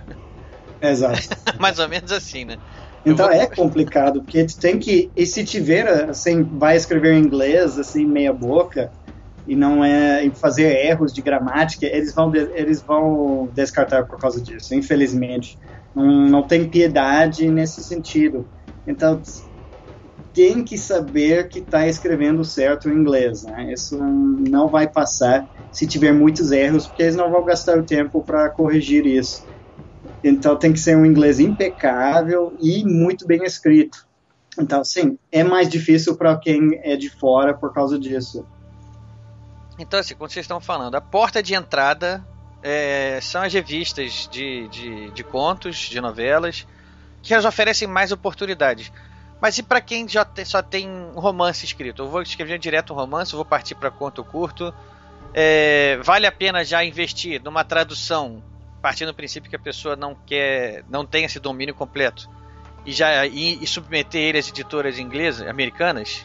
É, o problema é essa, essa versão vai custar 20, 30 mil reais, né? Uma tradução, né? Esse, é, esse é o problema, né? Porque ninguém vai fazer por menos que isso. O, o tradutor só ganha na hora de fazer a tradução. Então, é, essa é, é um, uma barreira muito forte. E tem também a questão dos agentes literários, não tem, Christopher? Que são poucas as editoras que vão receber direto o original do autor a seco. E, e os agentes vão ser essa, esse segundo é, controlador do, do, do, caminho aí. Daí, primeiro você tem que ganhar um, um agente para depois conseguir chegar numa editora. É, o agente ele já funciona de uma certa maneira como um primeiro filtro, né?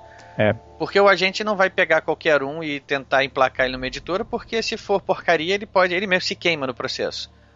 Então ele tem que receber os candidatos a agenciados, avaliar e dizer, não, esse aqui eu quero ter na minha, no meu, na minha carteira de clientes aqui porque esse cara é bom. Então quando ele chega apresentando aquele, aquele trabalho para uma editora, a editora já, já meio que acredita assim, bom, se esse cara está apresentando é porque eu, merece a minha intenção, né? É, eu acho que muitas pessoas, eu, eu, questiono sempre assim, a pessoa, ah, eu preciso publicar lá fora, eu preciso publicar lá fora. É, eu que, por que não está publicando no Brasil, entende? Assim, qual, qual é o motivo que se sente essa necessidade? A, a, pessoa acha que vai publicar lá fora e virar milionário, mas isso nem é realidade para os escritores lá fora. Né? Então tem essa visão um pouco distorcida do mercado lá, não é garantia. Assim, tem, eu acho que tem mais, claro, best-sellers lá fora, mas tem muito mais escritores. Né? A porcentagem de best-sellers aqui no Brasil e lá fora não é muito diferente. Ah, os best-sellers são a pontinha da pontinha da pirâmide, né? E embaixo deles tem milhares de escritores que estão ali batalhando ali para comprar o pão. Né? exato, exato. Então eu, eu, sempre questiono a pessoa: ah, eu preciso publicar lá fora, eu tenho que traduzir, eu vou pagar 20 mil reais para traduzir lá fora, eu, sei lá. Eu questiono assim: qual é a necessidade, né? Vende aqui no Brasil primeiro, que tem mercado aqui, tem oportunidades e, e depois vai ver, assim, se tem muito sucesso, leva adiante. Se não, escreve mais um livro, escreve mais um livro vai produzindo, né? A produção é mais importante. Mas isso está virando papo de escritor e não. Exato, não de leitor. Exato. Olha, se vocês soubessem a quantidade de, dos nossos ouvintes aqui que gostam de escrever também, o e-mail mais típico que a gente recebe é assim: Poxa, vocês é, me encorajaram, eu sempre tive vontade de escrever e agora, escutando vocês, eu tenho coragem de tentar novamente, de, de começar a tentar. Isso é, é, é o nosso e-mail mais típico aqui. A gente fica tão feliz de ver isso, porque a gente está, de alguma maneira, incentivando que as pessoas deem a cara a tapa, né? Botem lá seus histórias no papel, no, nos teclados aí e tentem a sorte. Então, quando o assunto vir aqui papo de escritor, eu não me incomodo não, porque eu sei que tem muito, muito ouvinte nosso aqui que está tentando chegar lá também.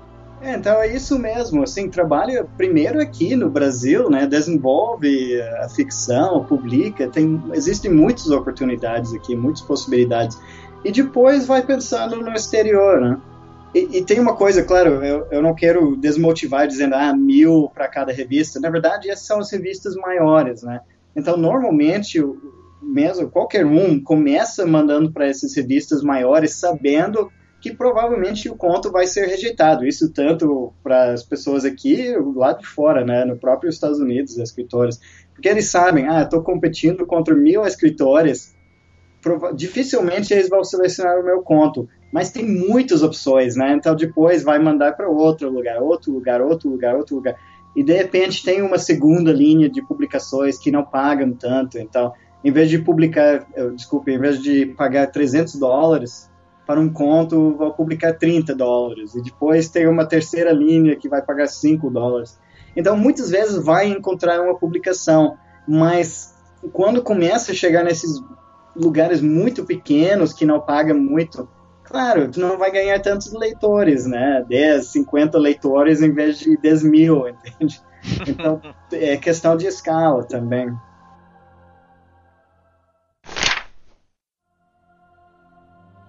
Eu queria falar um pouco também sobre a, as temáticas, sobre o que está sendo escrito lá fora atualmente, assim, as correntes atuais, os gêneros, os subgêneros que estão tendo mais aceitação, mais produção lá fora e aqui no Brasil. O que vocês veem de diferença ou de semelhanças nisso? Vamos lá, Christopher, tá contigo primeiro, vamos, primeiro jogando a bola para você agora ficção científica não está vendendo no Brasil nesse momento muito bem, fora distopia, mas a gente ainda vê umas obras lá nos Estados Unidos, ainda tem os seguidores lá fora. Fantasia está vendendo bem nos dois lugares, a gente sabe, né? Podemos ver os números. Uh, terror é uma coisa que nunca sai da moda, né? Mas às vezes tem esses movimentos, né? A gente viu o movimento zumbi nos últimos anos, né? Então, saíram muitas obras de zumbi nos últimos anos. É, é cíclico, né? A gente, como eu falei lá que o André Bianco começou, ele começou, tem, tinha, teve a onda de vampiros, né?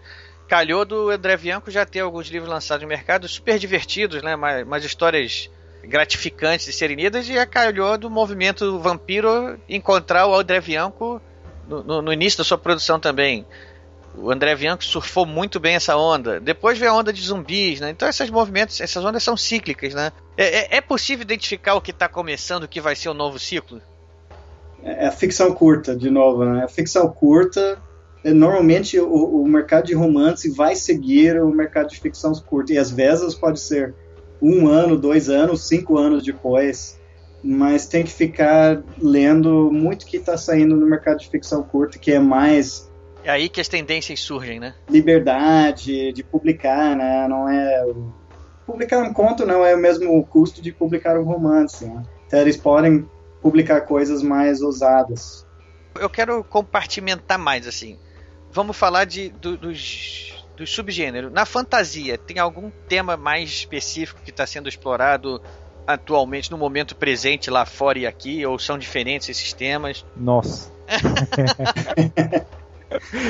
Ai, putz, eu não sei se eu, se eu conseguiria responder essa, essa pergunta no, na parte de fantasia. A, acho que a. Em qual parte você prefere responder? Não, acho que o, o que fica mais. O, o, o que para mim é mais berrante sempre é o, o interesse no Brasil com relação ao steampunk. Acho que é, a produção brasileira de steampunk comparada com a produção total é, é extremamente relevante.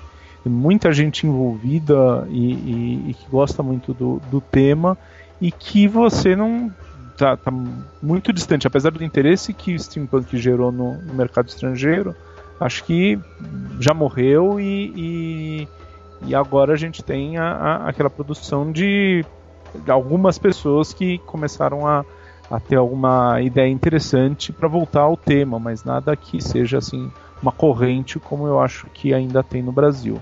É, vamos lá, eu quero saber o que mais está sendo assim que está surgindo lá fora agora nesse momento. Se, se, se dá para identificar esse alguma coisa nesse sentido? É, a gente está vendo assim muita coisa. Eu, eu, outras culturas estão começando a entrar mais na ficção, ficção especulativa.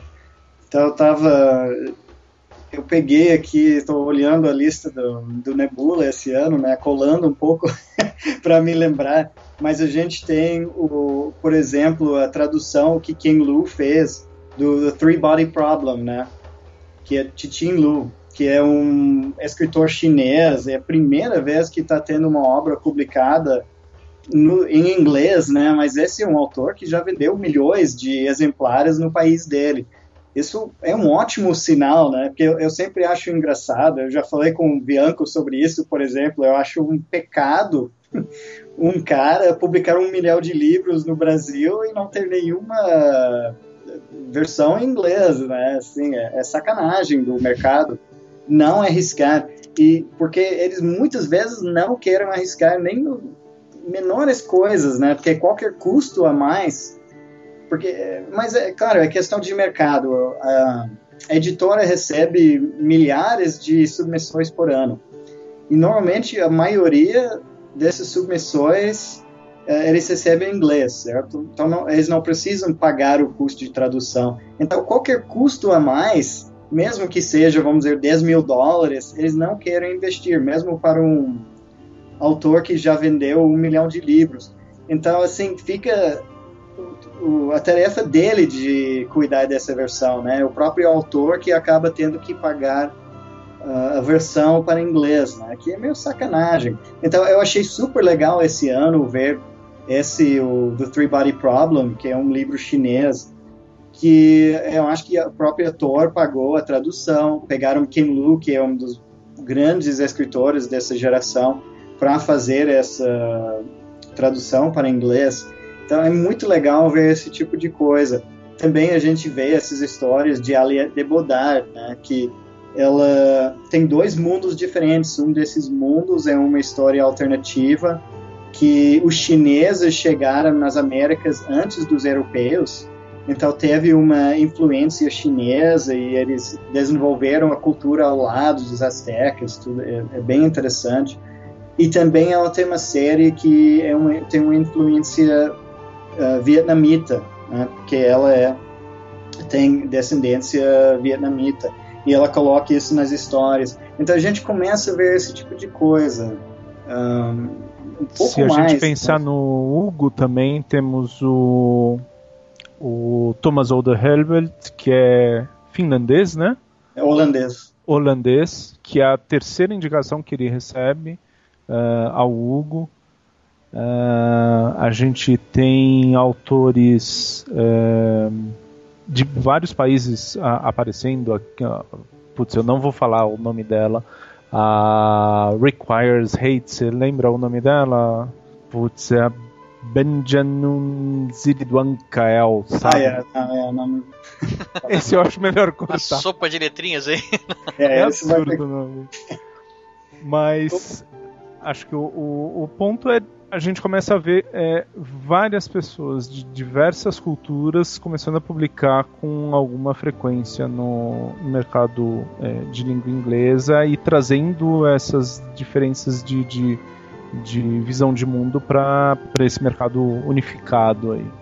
Eu acho que é, é uma tendência aqui que parece estar tá, tá se estabelecendo mesmo. É, Acho que a gente pode dizer que o mercado norte-americano, principalmente, né, do mercado de língua inglesa, mas principalmente o mercado norte-americano, ele é o, o, o polo atrator de todas essas histórias, né? É, é ali que pra, é para lá que vai convergir isso tudo, né? É, mas está começando a receber mais reconhecimento, esse que é legal, sabe? Não, é, ele sempre, o mercado sempre recebeu esse tipo de história, mas agora é que começou a premiar, começa a reconhecer, sabe? Isso que é legal. Até tinha o Elia Don Johnson publicou The Summer Prince ano passado, Uhum. que é um livro ambientado no Brasil futurístico e isso concorreu àquele Andrew Norton que é de para jovem adulto, né? Então assim a gente vê muitos exemplos de outras culturas entrando e sendo obras de outras culturas sendo premiadas. Eu acho isso super legal. Isso é uma tendência que a gente está vendo lá fora. E aqui no Brasil, o que vocês acham de tendências atuais para o mercado editorial brasileiro? Assim, é, o exercício que eu, que eu quero fazer é o seguinte: você é um autor iniciante, tá aí agora, vou escrever meu primeiro livro, ou vou escrever meu, meu livro atual, meu mais novo livro, não importa. O que você acha que seria uma coisa que seria mais aceitável pelo mercado atualmente no Brasil? Ah, não, não, eu, odeio isso. É uma forma de Muito pensar. cuidado em tentar seguir tendências do mercado. É, eu sei que é uma forma de pensar É, que, que eu não, recomendo. Não é, mas é só tem que uma. acabar com esse pensamento, né? eu, eu ouço muito essa, essa pergunta, né? Não, Se você quer escrever, você tem que escrever o que você quer escrever, né? O que você Exato. gosta, o que você tem.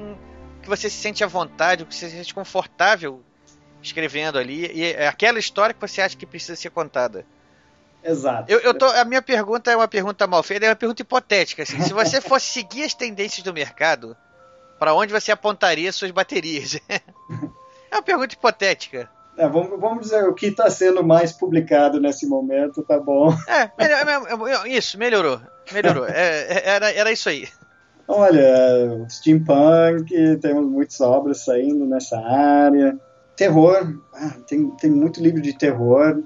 Ainda temos vampiros, temos zumbis, tem esses, esses temas clássicos, né? Que tem algum monstro no meio na literatura fantástica.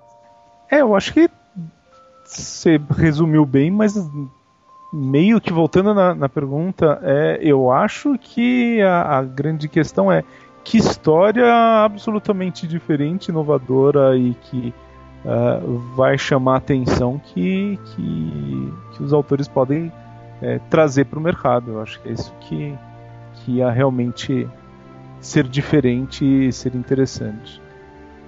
Você acha que o mercado estaria aberto a uma coisa diferente assim? Essa é uma boa pergunta, porque é, uma coisa é você seguir a tendência atual do mercado, outra coisa é você inovar de uma maneira que o mercado goste, né? É, que temos as pequenas editoras agora que Sim. podem correr maiores riscos que as grandes editoras, por incrível que pareça, né? As grandes editoras não queiram arriscar, não.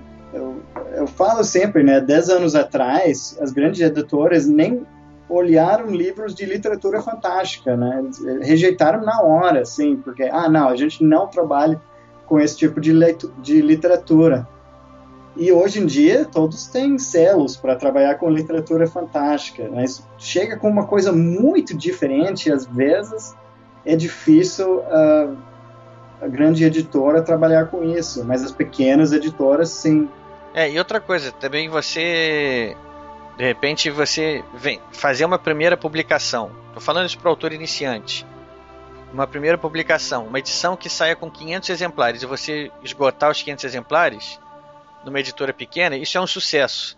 Sim. Agora, sair para uma editora grande, uma edição aí, vamos supor aí, de 5 mil exemplares, e você vender mil, é, já não é um sucesso, né? Você, por mais que tenha vendido o dobro do que vendeu na menor, né? Exato. É, é uma situação complicada, né? Porque é, sucesso é, é relativo e, e, e, não garante sucesso trabalhando com uma grande editora. Né? Exatamente. É sempre uma questão que eu, eu tenho meu romance esse ano que eu vou lançar, né? Vou lançar com a Devir. E sempre tem essa questão, né? Mas com quem eu deveria lançar, né? Pode lançar com uma editora menor e receber um, um tratamento maior, um, dentro das possibilidades de editora, ou ah, eu vou para a grande editora porque vai ter distribuição maior, mas isso não. Eu, eu, conheço pessoas publicadas pela Companhia das Letras que não venderam nada, né? Que tiveram toda aquela distribuição e tudo. E é, é uma questão, né? Assim, não, não é fácil, é, mas a pessoa tem que trabalhar com. tem que encontrar o, a editora certa para a personalidade do autor, eu acho. Não, não tem uma resposta automática para essas perguntas. É, são perguntas só exploratórias, né? Pra gente durante a resposta, o, o, nosso ouvinte aqui ficar um pouco mais por dentro dos meandros né, do processo editorial. Então, esse é grande assunto que a gente fica discutindo, falando, mas. E, assim, mesmo as mega editoras, às vezes, tu falou 5 mil. Eu conheço mega editora que às vezes está fazendo tiragem de 2 mil, 3 mil exemplares, né? Então não é que eles estão ainda fazendo que antes antigamente essas edições de 20 mil 10 mil depois caiu para 5 agora às vezes é 2, é 3 mil exemplares porque eles podem publicar por um preço razoável essa tiragem então assim as tiragens vão diminuindo ainda. Como é que eu vou dizer? Características aqui da nossa do nosso mercado infelizmente acho que no mercado ainda tem muito a crescer né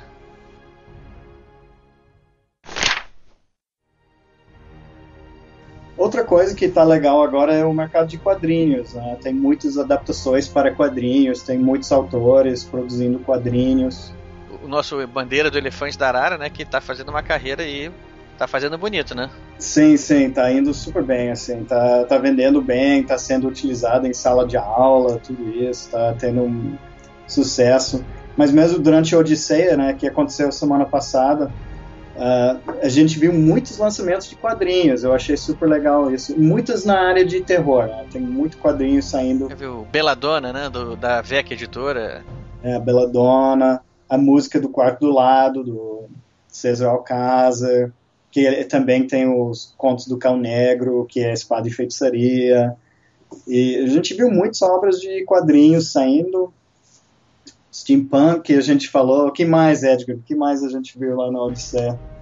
Tem o, o trabalho que a editora Draco está fazendo com quadrinhos também, né? Com, é. Tá lançando Apagão e, e, uma série de outros, outros títulos aí que, que meio que tá virando uma, uma segun, um segundo braço da Draco, mais focado em quadrinhos. Mudando um pouco de assunto novamente, vamos vamos voltar aqui, uh, mas ainda dentro né, do nosso assunto principal, vamos voltar a nossa atenção aqui para as oficinas literárias. As oficinas literárias são um instrumento sempre muito importante da formação do não só do, do, do leitor, mas também do, do escritor, né? Então, eu queria que vocês me falassem um pouco sobre isso. O que, que vocês podem apontar aí de, de do papel das oficinas nos mercados lá, americano e brasileiro? Vamos lá, Edgar, começa você dessa vez. A oficina eu acho que é um, um, um instrumento absolutamente crucial para quem está começando a, a, escrever. É quando você aprende a, a, ouvir a opinião dos outros e, e, perceber que tudo que você produz não é a melhor coisa que qualquer outro ser humano fez nesse planeta. E começar a tentar entender exatamente por que, que não é e como que ela pode ficar é, melhor talvez eu esteja até mal informado, mas quando a gente vê oficinas aqui no Brasil, é, elas normalmente são mais focadas em literatura em geral. E eu até hoje não é, identifiquei nenhuma que fosse focada em, em literatura fantástica. o que faz com que é, você seja meio que um bicho estranho dentro de um, de um ambiente que é, é mais é, o que a gente chama de mainstream, né? Quer dizer, quem, quem vai estar tá, é, escrevendo é, literatura com L maiúsculo, digamos assim. Eu não sei se a oficina em si de literatura fantástica, mas às vezes a própria oficina, ministrada por um autor de literatura fantástica, já pode ter uma cara diferente, né? Com certeza. Eu tô falando isso porque eu, há, há um tempo atrás, eu fiz uma oficina com o Eduardo Spohr. Hum. É, todo mundo sabe quem é, que é o autor famoso aqui de fantasia, né? E a, a oficina não era especificamente voltada para para gêneros literários, ela era voltada para a estrutura narrativa. Uhum. Então ela se adaptaria a qualquer gênero, né? não só a literatura fantástica, como qualquer outra literatura que se queira fazer, policial, né? ou, ou, uma literatura mais. Como é que eu vou dizer? Mais séria, né? Eu não, eu não gosto de fazer, falar é. disso, mas. Mas enfim. É uma, é uma, foi uma oficina que me apresentou uma maneira de, de estruturar a narrativa que eu precisava conhecer, né? Então acho que dali para frente valeu a pena. E, e, eu me posso dizer o seguinte: da turma que participou quando eu fiz, e eu acabei conhecendo participantes de turmas anteriores a minha e de posteriores a minha também que fizeram com ele. Uhum. Eu posso dizer que todo mundo que está querendo levar a coisa adiante é do meio da literatura fantástica. Mas eu apontaria que provavelmente é porque era o Eduardo Spohr. É, ele deve atrair é, exatamente o, o, esse público. É. Pode ser sim, é, é bem provável até que seja mesmo. E aí acabou criando ali um núcleo, né? Eu não sei nem se ele parou com esse projeto ou se ele pretende continuar, é, mas estava se formando ali um núcleo de autores ali que se identificavam pela, pelo gosto e pelo gênero, né? Uhum. Eu acho que é um mercado não, não suficientemente explorado no, no Brasil. Eu acho que tem espaço para autores já estabelecidos trabalharem com isso, caso eles estejam dispostos, porque realmente é participar de uma oficina é você aprender a dar cara a tapa e, e, e efetivamente ouvir opiniões que é, a princípio você pode não estar tá muito disposto a ouvir. E eu acho que a, acaba sendo muito engrandecedor sempre. E, e, lá fora, como é que funciona esse, essa dinâmica das, das oficinas? Christopher, você pode, pode falar um pouco sobre isso? É, tem várias oficinas espe específicas para a comunidade de literatura fantástica nos Estados Unidos. Então tem Clarion, que é mais antiga, mais conhecida, Clarion West, Odyssey, Viable Paradise. Então temos todos esses e, e, vão se formando comunidades, né? Porque Clarion já existe há muitos anos e tem todo aquele grupo de ex-alunos que fica conversando na internet, que lendo as publicações um dos outros. Então cria uma grande comunidade também ao redor dessas oficinas que também é interessante, além de melhorar muito a escrita. Essa oficina de Clarion uh, dura seis semanas. Eles ficam seis semanas trancados dentro de um dormitório de uma universidade, escrevendo e aprendendo e estudando com vários instrutores. Né? Então, ah, essas oficinas são muito fortes. E também tem as oficinas virtuais, tem Creators, tem Online Writing Workshop, tem várias oficinas virtuais também para a pessoa que não tem dinheiro para investir numa oficina presencial pode pelo menos participar desses grupos de críticas que também têm as suas comunidades. Então esse, essa comunidade de escrever, melhorar e participar com outros é muito forte lá. É uma coisa que falta aqui muitas vezes eu acho, né, criar mais essa cultura de crítica que é a melhor maneira de melhorar a obra. Outra, outra maneira assim do autor se especializar, né, dele se se preparar para o mercado, né, é, não diria que é uma porta de entrada, eu diria que é anterior a isso, né? É, a porta de entrada, como a gente tinha falado antes, é quando o cara quer publicar e vai sair nas. vai, vai, vai submeter a produção dele às revistas, às editoras. Mas para chegar a esse ponto, uma parte importante da formação dele tá aí, né? Tá nessas oficinas mesmo, né? Tá. Não, tem muito segredo, né? É, é participar disso, é é se meter no, nessas discussões, nesses debates, é produzir mesmo e de, dar a sua produção a tapa, né? Para o pessoal é, é aprender o que está funcionando, o que, que não está funcionando, onde tem que melhorar, onde não tem que melhorar, né?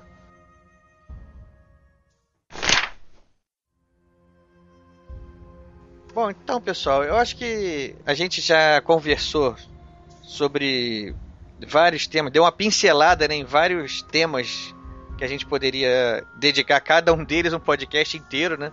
Com certeza. É, a gente tem nossa limitação de tempo aqui, a gente está chegando aqui na nossa reta final. Eu queria fazer o seguinte: deixar que vocês é, se apresentem, façam sobre a biografia melhor aí para os nossos ouvintes, fale sobre seus projetos passados, futuros, o que vocês quiserem agora. Está aberto. Vamos começar com você, Edgar. Primeiramente, eu sou um fã antes do, de, de qualquer outra coisa, então acho que a, uma das coisas que eu andei fazendo bastante foi participar da, da convenção mundial algumas vezes, pretendo voltar novas, nov, em novas oportunidades. Acabar tendo esse contato um pouco mais próximo com caras que estão produzindo coisas que são bastante interessantes lá fora e aqui dentro também. A primeira história minha vai sair agora é, no, na antologia de monstros gigantes da Draco, então acho que até o final do ano ela deve estar saindo. Uh, e eu tô nesse processo de, de tentativa de melhorar o, o, o, que eu produzo no, em, em textos a, a, cada dia, submetendo também para oficinas, etc e tal, e, e voltando e trabalhando um pouco mais em, em cada coisa que eu faço. A gente agradece a sua participação. Aliás, eu vou fazer uma pergunta para você. Fica aí, não vai embora ainda não, que eu ainda vou fazer uma perguntinha para vocês ainda no final. Christopher, vamos lá, agora é a sua vez aí. Fala pro nosso ouvinte aí, conta para ele aí nossa toda toda a sua produção, todos os seus projetos, para todo mundo ficar sabendo aí como entrar em contato, o que você quiser também. É, como Edgar, eu sou grande fã, primeiro, da literatura fantástica. Eu vou quase todos os anos para a Convenção Mundial de Ficção Científica também. Até eu e Edgar almoçamos com Patrick Rothfuss e Mary Robin ano passado. Exato. Muito divertido fazer essas coisas, fazer esses contatos. Eu adoro tanto que eu fui um dos criadores da Odisseia de Literatura Fantástica junto com Duda Falcão e César Alcázar. Criamos o evento quatro anos atrás, acabamos de terminar a quarta edição esse ano. Já planejando a quinta, né? Sim, sim, já estamos planejando. Também fiz o concurso Hydra, que teve duas edições, né? Conseguimos publicar três autores lá fora, e talvez mais alguns, né? Porque eu tenho mais uns contos uh, traduzidos por causa daquele concurso. Estou esperando os autores uh, ver que elas vão conseguir colocar esses contos no exterior também. Sou um escritor com. Eu, eu, já tenho publicações em 12 países, principalmente contos. Também eu escrevo quadrinhos, tive os quadrinhos publicados ano passado. Eu trabalhei muitos anos na indústria de games, trabalhei em mais de 30 games. Fui contratado para escrever um longa-metragem ano passado, então estou trabalhando com narrativas em todas as suas formas. Né? E a minha obra principal nesse momento é a bandeira do elefante da Arara, que a gente falou ao, longo desse podcast um pouco, que vai ter o lançamento do romance, do jogo de tabuleiro esse ano e mais uh, lançamentos projetados para o futuro. E aquele site é abandeira.org para quem, para os curiosos. E eu acho que é isso. Obra extensa, né? O resumo tá, tá bem feito. Eu vou fazer agora a pergunta para vocês dois. Que a gente, eu sempre tento fazer essa pergunta ao final dos, dos, programas. Eu esqueço muitas das vezes, mas hoje eu lembrei. Vamos lá, eu quero saber o que, que vocês estão lendo. Aliás, antes de eu perguntar isso, qual é a, obra assim que vocês indicariam? É, é, é, muito ruim de indicar uma obra só, né? Vou, vou deixar, vou dar uma chance para vocês, hein? Assim, eu quero que vocês indiquem assim as três obras preferidas de vocês dentro desse gênero. Vamos lá, Edgar, começa com você. Ah, a primeira é fácil, cara. É Duna do Frank Herbert. É basicamente o. o... Meio que uma unanimidade, né? é, putz, não, não, não dá pra discutir. É algo que, que eu vou querer voltar e ler e ver se eu. Se eu, se eu vou ler com, com os mesmos olhos, acho difícil. Mas é um, é um cara que, que foi muito marcante para essa formação de, de leitor de ficção científica para mim. E eu tô meio que num trabalho ao longo de anos de ler praticamente toda a obra dele. Eu já li muita coisa em termos de contos que nem me impressionaram tanto, mas eu tô começando a, a ler uma série de ro outros romances dele fora do, do universo Duna. Acho que um, uma coisa para quem lê em inglês e que é uma, uma dica interessante é o a série The Expanse de um cara chamado James S.A. Corey, que não é um cara, são dois. Na verdade, é o pseudônimo de Daniel Abraham e de Ty, Ty Franks. Essa é uma série, provavelmente vai ser bastante longa, ela já tem nove livros é, vendidos, mas não escritos necessariamente. O quinto está para ser publicado agora. Mas basicamente está sendo chamada de é, Guerra dos Tronos Espacial. E ela vai virar uma série na Sci-Fi, é, provavelmente ainda esse ano. Como é que é o nome dela mesmo, da, da série? The Expanse. The, Ex The Expanse. Expanse, com um P. O primeiro livro chama Leviathan Wakes. Assustador, hein? então, e é bem interessante, cara. Basicamente, o, o, interessante assim do Guerra dos Tronos é o Daniel Abrahams é amigo pessoal é, do, do George Martin. Ele até ajudou na, na transposi transposição para quadrinhos do Guerra dos Tronos. E o Ty Franks era assistente ou é assistente do George Martin. Então já tem uma, uma razão para estar tá vinculada aí ao, ao, Guerra dos Tronos.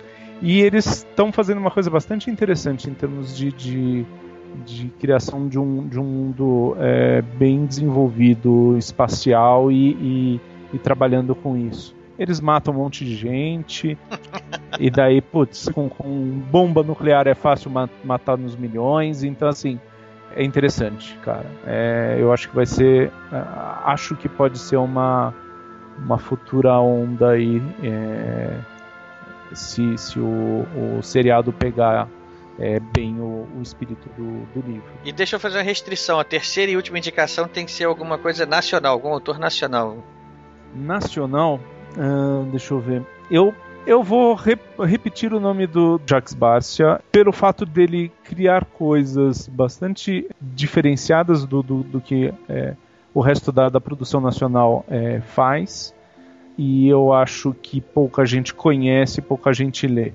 Então eu diria assim, vão atrás do, do, do, do que o Jacques Barcia tem publicado, tem coisas disponíveis na internet para vocês conhecerem, tanto em inglês quanto em português, e, e, e acho que é um cara legal. Uh, espero que ele escreva mais em quantidade mas eu acho que é um cara que, que precisa ser conhecido. Isso aí. E você então, Christopher? Três indicações aí, obrigatoriamente uma nacional aqui, já que eu fiz essa restrição aí pro Edgar, então para você também. Ah, eu vou fazer três indicações nacionais, né? Porque nunca pude indicar demais os autores nacionais. Uh, eu vou indicar autores, né?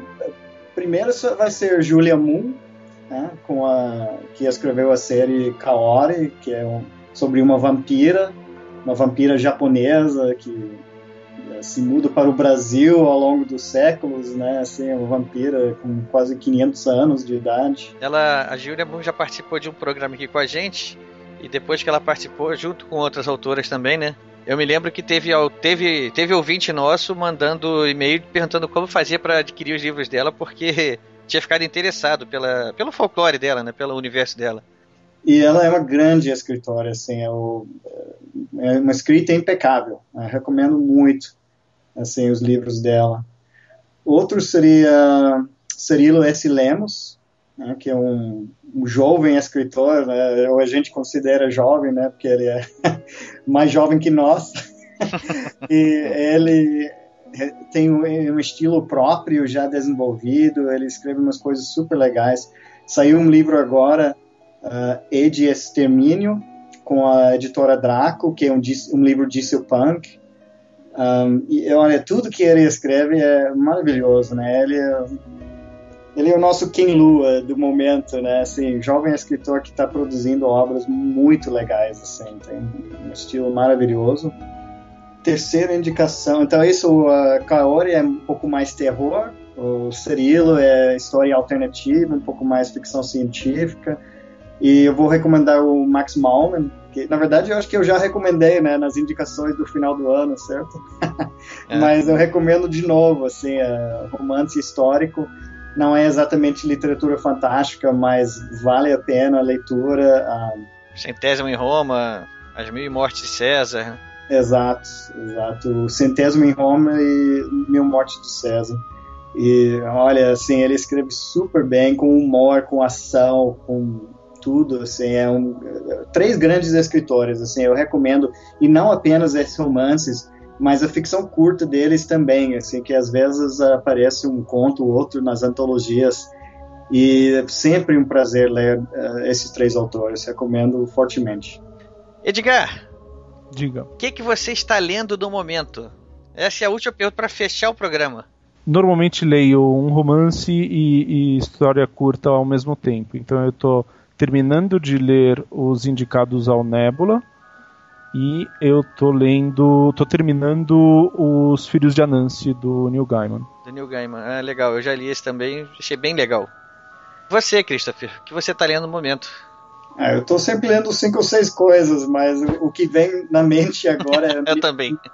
é Middlesex, que não tem nada a ver com literatura fantástica.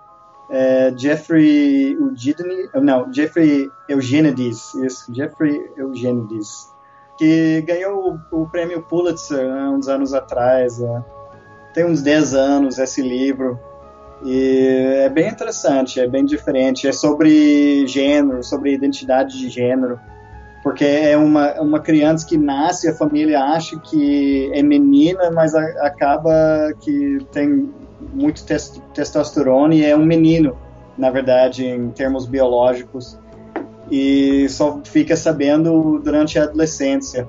Então é um livro bem, bem diferente, bem interessante, uma outra perspectiva. Entendi. Eu tô. Vou falar também para os nossos ouvintes aqui. Eu atualmente estou lendo o livro da. Ela não assinou com esse nome, né? Mas da J.K. Rowling, é, O Chamado do Cuco. Tem um detetive lá chamado Cormoran Strike que vai, vai investigar um caso. É um livro policial clássico. Eu ainda estou no início do livro, vamos ver aonde isso vai me levar. Então é isso, pessoal. Agradeço a presença de vocês dois aqui. Espero que voltem em outras oportunidades. Olha, eu que agradeço, Ricardo. Foi um prazer. Muito obrigado. A gente que fica satisfeito aqui com a presença de vocês. E é isso aí, pessoal. Eu sou Ricardo Erdi e esse é o podcast Ghostwriter.